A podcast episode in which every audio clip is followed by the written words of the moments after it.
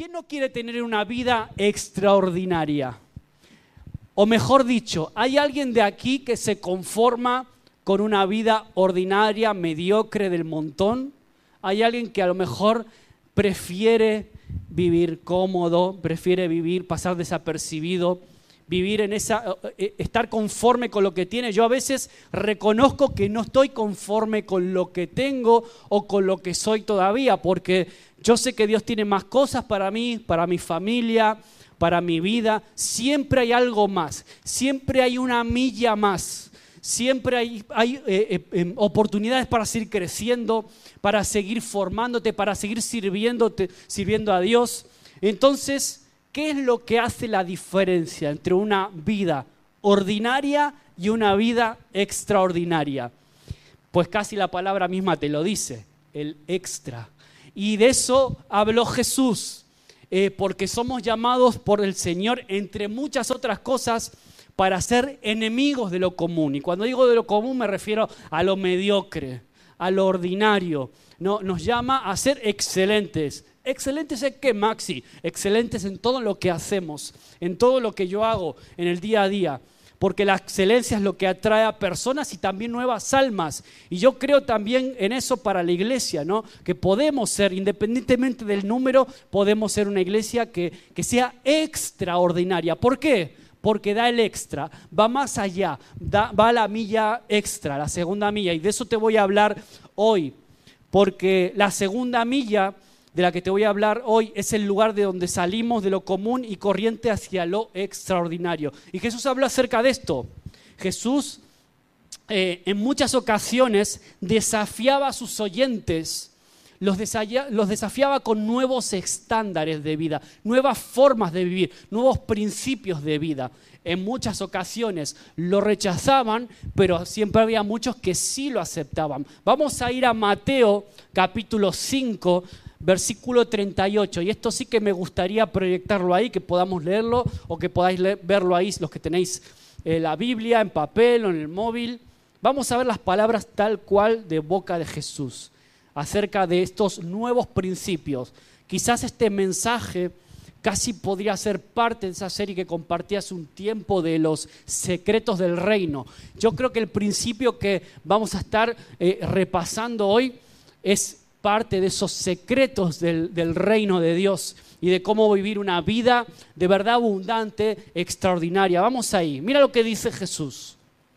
Oísteis que fue dicho o sea, vosotros estáis acostumbrados, fuisteis criados culturalmente en una serie de valores y de principios y de tradiciones. Oísteis que fue dicho.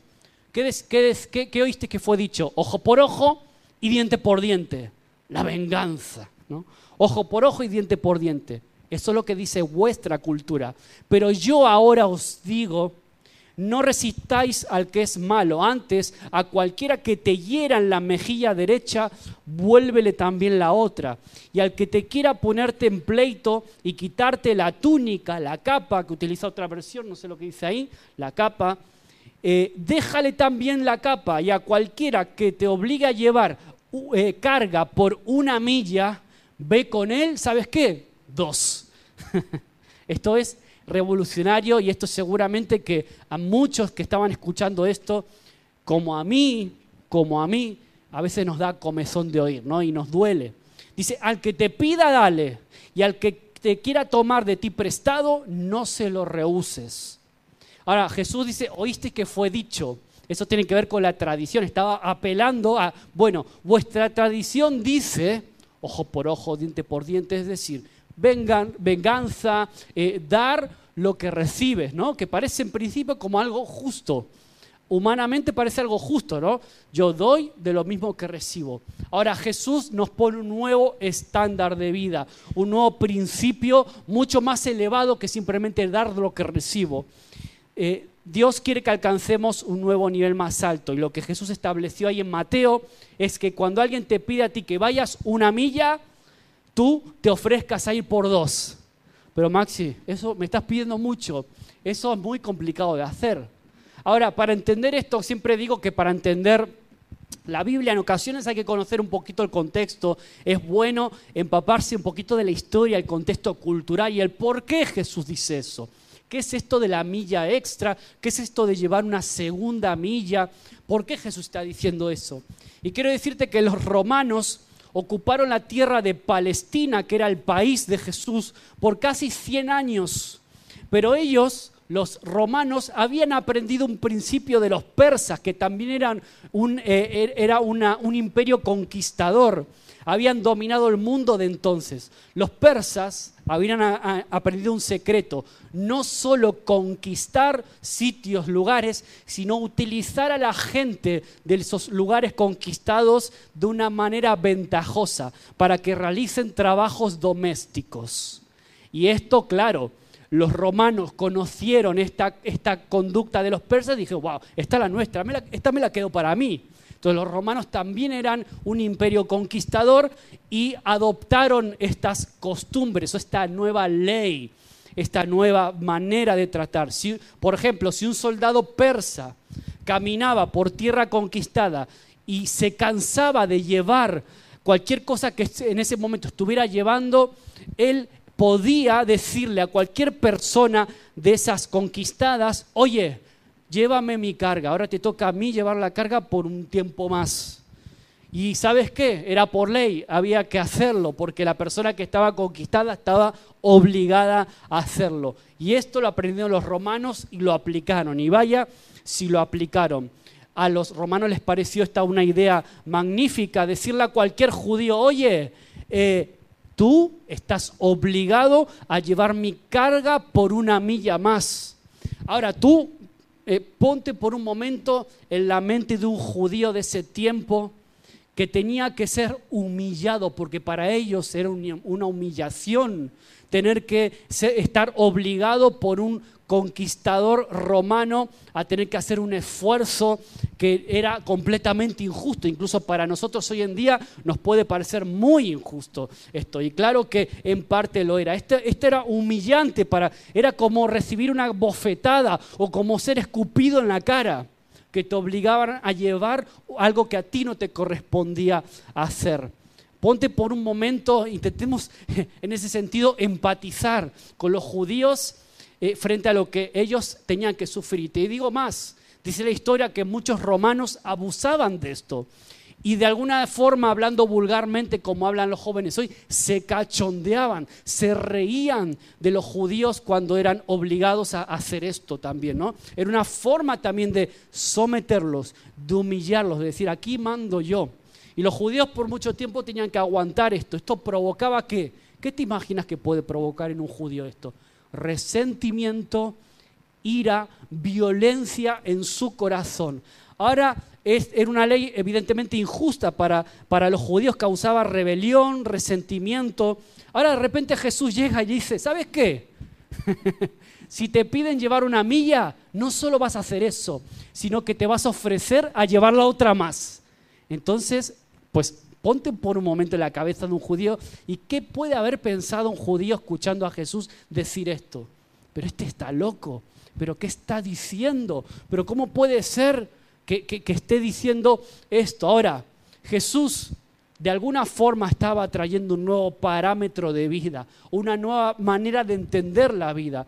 Y de alguna forma está diciéndote hoy a ti, a mí, hoy, en el 2023, si quieres vivir una vida extraordinaria, hay una nueva medida, hay un nuevo estándar, hay un nuevo principio para vivir. Es decir, tú tienes que hacer más de lo que simplemente requiere la ley, hacer más de lo que se te exige por obligación. Ese es el principio que nos está enseñando Jesús hoy también a ti, a mí en este 2023. A cualquiera que te obligue a llevar la carga por una milla, ve con él dos.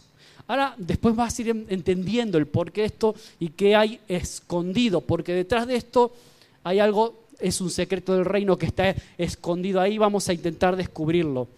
¿Cuál es el principio de la segunda milla, Maxi? Hacer más de lo que requiere la ley, la norma, ir más allá de lo que es imprescindible, hacer algo por amor Hasta ese momento la primera milla era la milla obligada. Era la milla que tú hacías con sacrificio, a veces enojado, resentido, obligado. Y ahora Jesús dice, vas a hacer una milla más, pero esta la vas a hacer libre de toda obligación, porque la vas a hacer voluntariamente y por amor. La segunda milla, el principio de la segunda milla o la milla extra es el principio del amor. Un patrón, una referencia para amar y servir a los demás, completamente nueva, hasta ese momento desconocida. ¿Por qué? Porque la ley que decía ojo por ojo, diente por diente, yo no voy a hacer por ti más de lo que tú has, lo que tú no has hecho por mí. ¿Por qué yo tengo que dar por ti algo que tú no me diste a mí? Ese es el nivel humano de justicia que tú y yo tenemos, que tú y yo muchas veces practicamos el día a día ahí fuera. Nadie te regala nada, te dicen, ¿no? Nadie te da nada si, si tú no das algo a cambio. Ese es el nivel básico humano, común, en el que todos nos movemos muchas veces. Por eso Jesús viene a traer algo nuevo, algo diferente, hacer más de lo que requiere la ley y la norma. Mira, alguien dijo que vivimos Digamos que la vida tiene tres niveles, podríamos decir. El nivel más, más bajo es el nivel del infierno, el nivel infernal, que es, el que, que es el que paga mal por bien, el que hace algo malo cuando a ti te hacen algo bueno. Ese es el nivel del infierno, evidentemente. Luego está el nivel humano, que es el que te decía ahora, el que paga bien por bien. Es decir, bueno, pues un tipo de justicia, ¿no? Tú me haces algo bueno, pues yo entonces te devuelvo algo bueno. Y luego está el nivel del cielo, que es el que propone aquí Jesús, que es el de dar bien por mal que es cuando te dan un puñetazo, tú pones la otra mejilla. Y este nivel, te digo que muy pocos podemos caminarlo, es muy difícil caminarlo si el Espíritu Santo no está aquí adentro, si el Señor no gobierna de verdad tu vida. Porque la mayor parte de las veces, si somos honestos, vivimos en el nivel de la primera milla, en el nivel humano. Entonces, ese es por eso el desafío de Jesús. Acuérdate del encuentro de Jesús con el joven rico. Vamos a, ver un momento un versículo solo, Mateo 19, Mateo capítulo 19, versículo 16. ¿Qué pasó con este joven rico? Muchos de los que estáis aquí ya conocéis a lo mejor. Dice, eh, Jesús ante el joven rico, quien cumplía todos los mandamientos, le dijo, le dijo Jesús a este joven rico que cumplía la ley, acuérdate si quieres ser perfecto, anda, vende todo lo que tienes y dalo a los pobres y tendrás tesoro en el cielo y luego ven y sígueme. ¿Y qué pasó? ¿Qué hizo este joven rico? Dijo, oyendo el joven esta palabra, ¿qué pasó? Se fue triste. Se fue triste, ¿por qué? Porque tenía muchas posesiones y porque no estaba dispuesto a caminar la segunda milla. Es decir, era un chico, un joven que cumplía todos los mandamientos. Es decir, según la ley era perfecto o él se creía perfecto. Y le dice a Jesús, bueno, ¿qué tengo que hacer para seguirte? Y Jesús le dice, le pone un, un, estándar más alto, le sube la línea un poco más y le dice, ¿sabes qué? Vas a tener que caminar una segunda milla, vas a tener que lo que tienes, porque tú eres rico, pues todas esas posesiones las vas a vender y le vas a dar eso a los pobres. Y él se puso triste y se fue. No quiso seguir a Jesús porque no estuvo dispuesto a pagar ese precio, no estuvo dispuesto a caminar esa segunda milla. Eso pasó con el joven rico. Ahora, a Jesús no le impresionaba la perfección de este joven que había cumplido todas las leyes, toda la ley. A él no le impresionaba eso, sino que le impresionaba las acciones movidas por amor, por ejemplo, por eso Jesús lo ilustra muy bien en la parábola del buen samaritano. El buen samaritano ¿qué hace? Camina una segunda milla, es decir, hace mucho más de lo que se esperaba de él. Hace mucho más aunque lo que era lo, mínimo que se podía hacer por caridad. No, él, él hace más. ¿Os acordáis? Coge al enfermo, al que había sido golpeado, asaltado, y lo, lo lleva a un hostal, lo cura, pone de su dinero para que se ocupen de él. Es decir, Jesús pone al buen samaritano como el ejemplo de, aquel que está dispuesto a caminar una segunda milla. Y lo pone como ejemplo. Es decir, acciones movidas por el amor, no por la obligación, no solo por lo que me pide la ley. Entonces, caminar en el camino de la segunda milla no es obligatorio. A mí nadie me obliga a caminar la segunda milla, pero es el amor el que te impulsa y te empuja a andarla. Yo creo que los que estamos aquí somos papás. Sabemos bien lo que es caminar la segunda milla por un hijo, ¿no? Sabemos lo que es eh, ser movidos a dar mucho más de lo que a veces humanamente podemos dar, porque es el amor por tu hijo, por tu hija, por tu papá o por quien el ser querido que sea, es lo que te impulsa, ¿no? Y eso es lo que está esperando Dios de nosotros, porque nadie deja un legado andando solo en la primera milla. Nadie es recordado, las personas que suelen caminar solamente en la primera milla no suelen ser personas recordadas para nadie, porque la primera milla es la carretera en donde todos van, todos transitan, pero la segunda milla es la carretera que suele estar mucho más vacía porque hay muy poquitos que, que la transitan. En la segunda solo caminan unos pocos los que heredan el reino de los cielos. Y yo quiero hablarte rápidamente, ahí en, Mateo capítulo 5 podemos encontrar tres tipos de mentalidades, que son las mentalidades que a menudo hay, ¿no? Alrededor nuestro. Y una de ellas está en el versículo 46 de Mateo 5, si podemos ponerlo ahí. Versículo 46 de Mateo 5 dice, dice Jesús, palabras textuales de él. A mí me gustaría a veces como ciertas Biblias, las, las, palabras de Jesús aparecen en rojo, ¿no? Porque como que resalta más y nos damos cuenta de quién está hablando. Dijo Jesús, porque si amareis, si amáis a los que os aman, ¿qué recompensa tendréis? ¿No hacen también estos mismos los publicanos? Y esta, por así decirlo, podríamos decir que esta es la mentalidad del publicano. ¿Cuál es la mentalidad del publicano? Es es el servicio y el amor como un intercambio. Es lo que hablábamos antes, ¿no? Es simplemente una mentalidad de recibir, que siempre está preocupado por lo que vamos a ganar. Bueno, yo doy, pero si yo sé que voy a recibir algo a cambio, si no, no doy. Esa es la mentalidad del publicano. Yo amo, pero si soy amado, sencillamente. Ojo por ojo, diente por diente, ¿no? Diríamos. Es decir, no estoy dispuesto a ir más allá ni a dar nada más de lo que no me corresponde dar.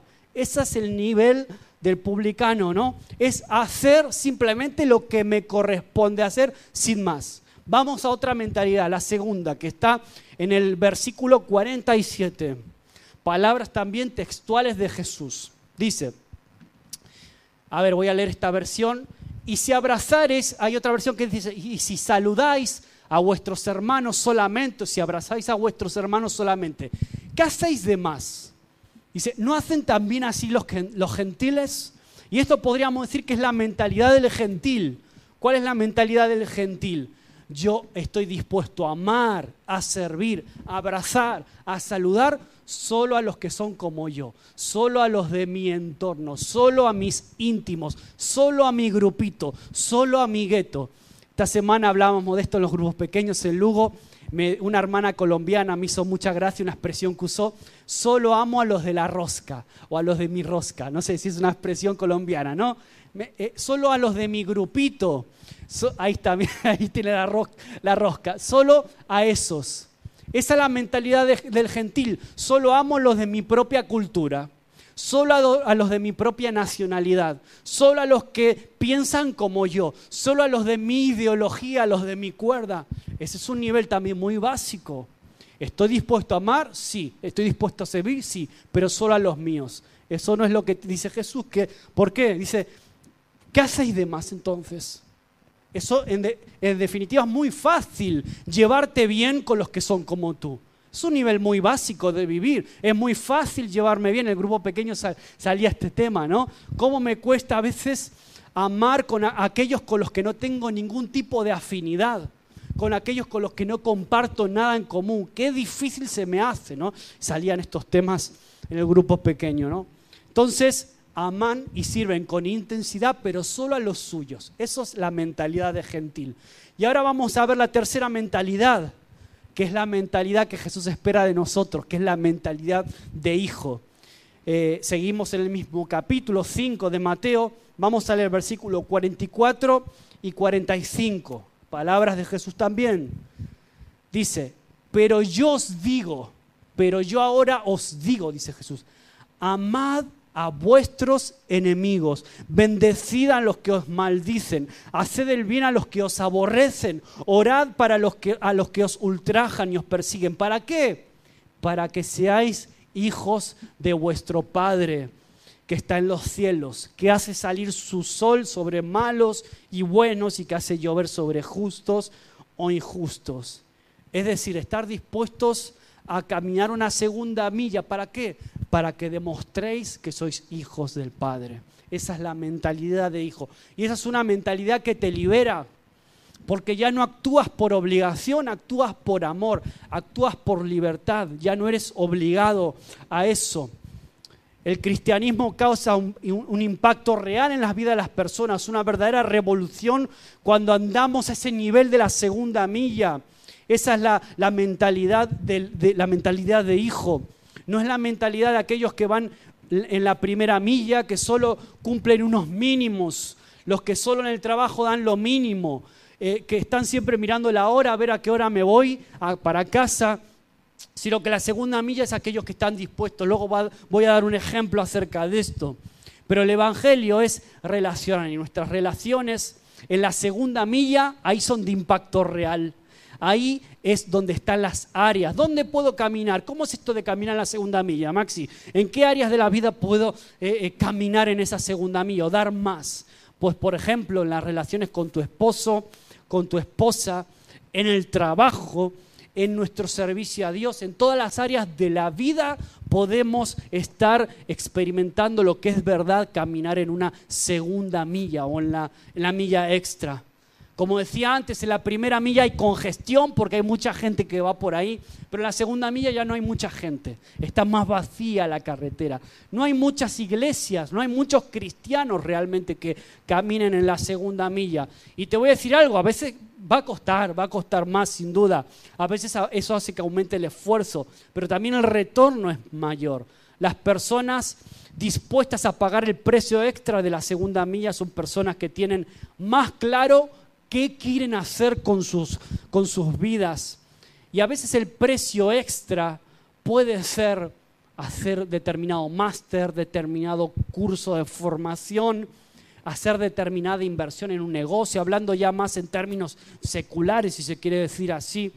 Eso es lo que te hace salir de lo común, de lo mediocre y poder dar ese extra del que Jesús estaba hablando ahí en esos versículos a que no te imaginas dónde están las personas críticas, negativas, esas que siempre se están quejando de todo.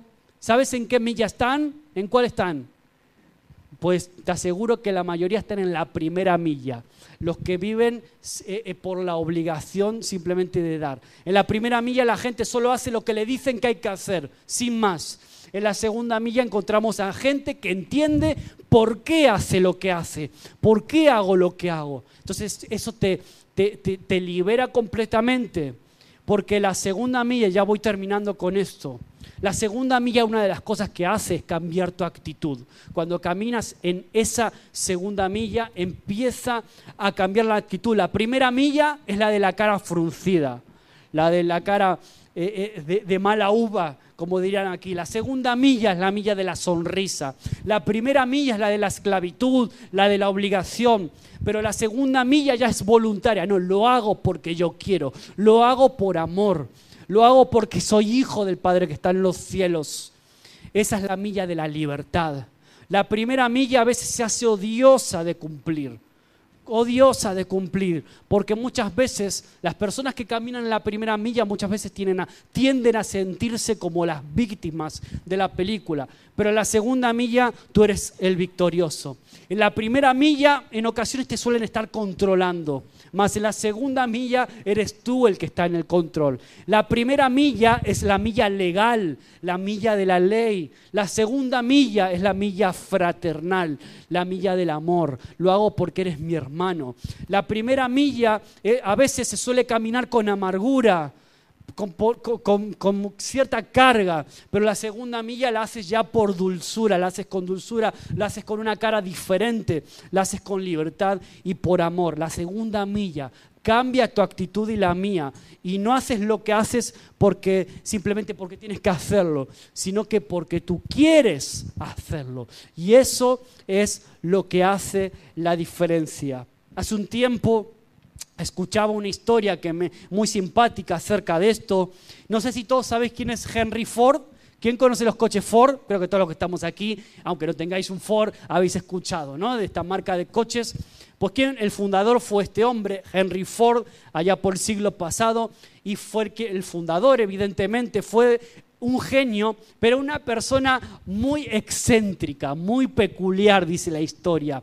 Él cuando en sus comienzos lo que hace es comprar la fábrica Lincoln en, la ciudad de Detroit, en Estados Unidos, pero al principio, en, en unos comienzos, como todos los comienzos, de todos grandes proyectos a la larga. En los comienzos son duros, son difíciles. Incluso tenía pérdidas. Era un negocio que no iba bien.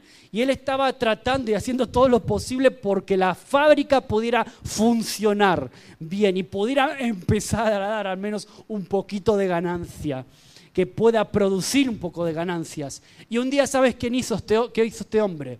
Un día pidió a los empleados que fueran a buscar un tronco de árbol, un gran tronco de árbol, mandó a que le quiten las ramas y mandó a poner ese tronco eh, enfrente de la puerta que daba al ascensor en la compañía. Entonces, imagínate los empleados, ejecutivos, secretarias, llegando a ese lugar, queriendo entrar al ascensor para subir a las plantas de arriba y encontrarse un tronco que les dificultaba el acceso al ascensor. Entonces tú tenías que ver a, estos hombres y mujeres empleados intentando, haciendo piruetas, intentando saltar, esquivar el tronco para poder entrar por la puerta del ascensor. Claro, los más ágiles lo hacían, pero los que no estaban, no eran tan ágiles, se acababan rindiendo y acababan cogiendo las escaleras para arriba. Y era muy divertido porque durante tres semanas ¿Tú te piensas que algún empleado, algún secretario o alguno de esos ejecutivos que venían con trajes más bonitos que este, te piensas que alguno se dignó a preguntar qué hace ese tronco ahí? ¿Alguno de ellos te piensas que intentó cogerlo y quitarlo de su sitio para poder entrar al ascensor? Todo el mundo se lavó las manos e intentó acceder a su puesto de trabajo como bien podía hacer única y exclusivamente lo que la descripción de tu trabajo dice, caminar solo la milla que me corresponde. Ellos decían algo así, porque luego eh, no sabemos por qué, qué hace ese tronco ahí, pero no es responsabilidad de mi departamento quitar ese tronco. Eso no es trabajo mío. A mí nadie me paga para hacer eso. ¿Sabes? Esta semana, tres veces en contextos diferentes en esta semana he escuchado otra frase, a mí no me pagan para hacer esto. Lo escuché con un compañero, un profe de trabajo, en, una, en, situación muy tensa con un alumno en donde casi pierde los papeles, estuvo a esto de, cometer, de perder los papeles y se quejaba con nosotros en confianza, decía, es que a mí no me pagan para aguantar esto, a mí no me pagan para hacer eso. Luego lo escuché en otros contextos más, frases muy parecidas. A mí no me pagan para hacer esto. Y era un poco lo que decían estos empleados aquí de Henry Ford. Entonces, ¿sabes qué hizo este Henry Ford para seguir la historia? Los manda a llamar a todos, los manda, los pone a todos en círculo, a todos sus empleados, algunos de ellos, ya te digo, secretarios, ejecutivos de ahí, y les pregunta, bueno, yo hice poner este tronco aquí frente al ascensor para ver cómo reaccionabais vosotros frente a ese tronco. Pero nadie me preguntó qué hace ese tronco ahí. Nadie intentó hacer nada para sacarlos. Nadie hizo nada por quitar ese tronco. Así que sabéis qué? Todos vosotros estáis despedidos. Así, directamente. Durito, ¿eh? no se andaba con vueltas y acabó poniendo a su hijo en, una, en su hijo llamado Excel, como el programita del Excel, acabó poniendo a su hijo en una posición ejecutiva eh, para intentar reflotar la situación. Ahora, a mí esto me trae muchas enseñanzas, este, esta historia, ¿no? No sé si a ti de alguna forma te, te habla en algún sentido, ¿no? La pregunta es esa, ¿qué, ¿qué enseñanza te deja esto? Para mí, a mí sí. ¿Cuántas veces no es parte de mi trabajo quitar ese tronco? Eso no es parte de la descripción de mi empleo, tener que hacer esto o aquello. O yo soy un ejecutivo de la compañía, no voy a perder mi compostura en coger y quitar un tronco de ahí. Es, a mí no me pagan para eso. Yo, no es eso lo que tengo que hacer. Es decir, gente que solo hace lo que se les dice que debe hacer. Absolutamente nada más, ni un poquito más gente que cada día está pendiente de la hora en la que sale del trabajo, aunque a veces llegan tarde, ¿no? Por eso te digo que la segunda milla, la segunda milla va a cambiar tu actitud y la mía. Es la milla en la que tú decides caminar voluntariamente, decides caminar por amor durante esa segunda milla tú estás en control de la situación. Esa segunda milla es la que trae el éxito, tanto en el plano físico como espiritual o en el plano de la vida que tú, que, tú quieras imaginarte. Y yo quiero terminar ya con esto. Le voy a pedir a Andrés que pueda pasar, acompañarnos en un mensaje muy breve, sencillito. Pues yo quiero que el Señor pueda también hablarte como lo hizo conmigo a lo largo de, de toda esta semana. ¿No crees que caminar en la segunda milla es una manera hermosa de predicar. ¿No crees que vivir y caminar en esta segunda milla en ocasiones habla más alto de lo que pueden hablar mis palabras y las tuyas? ¿No crees que se puede vivir y servir al Señor de esta forma excelente? Vamos a ponernos de pie. Piensa en esto, si quieres cerrar los ojos. Yo no sé qué Dios te está hablando a ti. A mí sin duda me habla mucho con todo esto. Por eso el desafío es bien sencillo, bien fácil de comprender, ¿no? Debemos empezar a vivir en la segunda milla porque esa, ese es el estilo de vida, ese es el parámetro, ese es el estándar que marca la diferencia. Si es que tú quieres dejar un legado, ¿qué quieres que diga? ¿Te acuerdas en la otra prédica que dijimos algo parecido? ¿Qué quieres que diga la lápida el día que tú no estés en este mundo? ¿Qué quieres que digan? ¿Cómo te van a recordar tus hijos, nietos, tus compañeros de trabajo, como alguien que siempre dio lo mínimo o como alguien que estuvo dispuesto a caminar y a dar voluntariamente más de lo que se esperaba de él. ¿Cómo quieres que el Señor te vea a ti en este día? Yo quiero tener esa mentalidad de hijo, de no estar cumpliendo simplemente las expectativas de los demás, sino que quiero caminar libre de ataduras, libre de lo que es simplemente obligatorio porque quiero vivir una vida extraordinaria dentro de lo que Dios nos permite a cada uno de nosotros vivir, evidentemente. Ninguno de nosotros somos Superman aquí, porque a veces cuando hablamos de vivir vidas extraordinarias, algunos se delira un poco, ¿no? No, tenemos vidas comunes, claro, todos tenemos trabajo, familias que atender, quehaceres cotidianos, pero siempre podemos dar ese extra que marque la diferencia ahí con mis compañeros de estudios, la universidad, en clase, en el trabajo, en medio de los vecinos, en casa, donde sea, ¿no? Y poder caminar esa segunda milla. ¿Sabes por qué? ¿Por qué, Maxi, me estás desafiando? ¿Por qué tengo que dar, dar más? Porque Jesús, sin duda, caminó la segunda milla por ti también. Él fue el que lo dio todo por ti. Dios mismo, allá por el Edén, hace muchos miles de años atrás, cuando Adán y Eva pecan, se rebelan en contra de Dios, le desobedecen abiertamente, la primera, eh, la, primera reacción de ellos fue esconderse, ¿te acuerdas la historia? Y Dios les pregunta, le pregunta, Adán, ¿en dónde estás? Ahora, yo por mucho tiempo me imaginaba esa voz de Dios, Adán, ¿dónde estás? Como una especie de policía autoritario, ¿no? Como una especie de... Ahora yo me imagino a veces a Dios haciendo esa misma pregunta, pero con una voz quebrantada, ¿no? Adán, ¿dónde estás? ¿Qué has hecho? ¿Qué tipo de vida estás caminando? ¿Una vida común, mediocre, como todos los de allá afuera? ¿O estás dispuesto a caminar una vida excelente, diferente, a dar lo más, no solo lo que se espera de ti?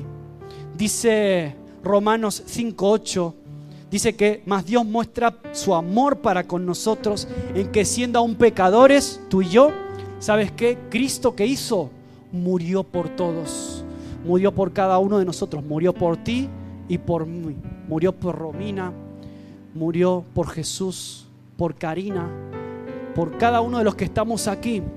Él caminó la segunda milla por nosotros. Y te voy a decir una cosa, si Él hubiera aplicado solamente la ley, tú y yo no estaríamos aquí ahora, estaríamos condenados completamente porque el pecado nos separa, nos aleja de Él. Pero sin embargo Jesús decidió caminar la segunda milla ahí en el Calvario también, quizás pensando en ti, en mí. Decidió hacerlo, ir a la cruz, entregarlo, darlo todo, dar su propia vida para que tú y yo podamos hoy tener el privilegio de ser hijos del Padre que está en los cielos, como leíamos antes. Y esto es muy serio, esto es mucho más serio de lo que a veces pensamos. Pero tenemos un Dios maravilloso, un Dios que no se rige por la ley, porque si fuera aquí, así estábamos fritos todos aquí. Es un Dios que nos ama, un Dios de misericordia, un Dios de gracia, un Dios que está esperando te, con los brazos abiertos, que te abraces y que vuelvas a Él. Quiere que vivas de una forma libre, desatada, desacomplejada, libre de lo que digan de ti, de lo que piensen los demás de ti, porque ahora caminas diferente, ahora lo haces por amor, lo haces por gracia, lo haces por misericordia, lo haces por amor a los demás. Nadie tiene nada que reprocharte y vas a dejar un legado entre los que te rodean, familia, amigos, todos te van a recordar. ¿Tú quieres vivir así? Yo sí quiero vivir así. Estoy aprendiendo. Estamos todos en ese proceso. Cierra tus ojos ahí donde estás. Vamos a orar juntos. Señor, gracias porque tu palabra en ocasiones nos confronta. Es a veces como un cachetazo al, al querer vivir bajo mínimos, a querer dar lo mínimo, lo indispensable, solo lo que es obligación, Señor. Perdónanos cuando tantas veces vivimos así, porque nos cuesta. Nos cuesta a veces dar por amor.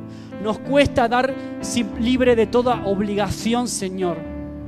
Pero, Señor, queremos imitar ese amor como el que tú, con el que tú nos amaste a nosotros. Queremos así amar a los demás, independiente, independientemente de cómo sean, independientemente de cómo me traten, independientemente de que sean buenos o malos conmigo. Yo los bendigo en el nombre de Jesús a ese vecino que a lo mejor no me puede ni ver, yo lo bendigo en el nombre de Jesús.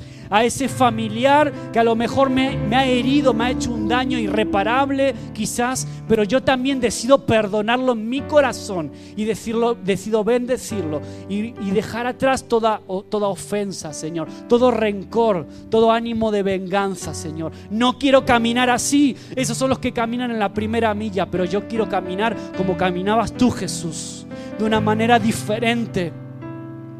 Señor, quiero impactar a mi generación.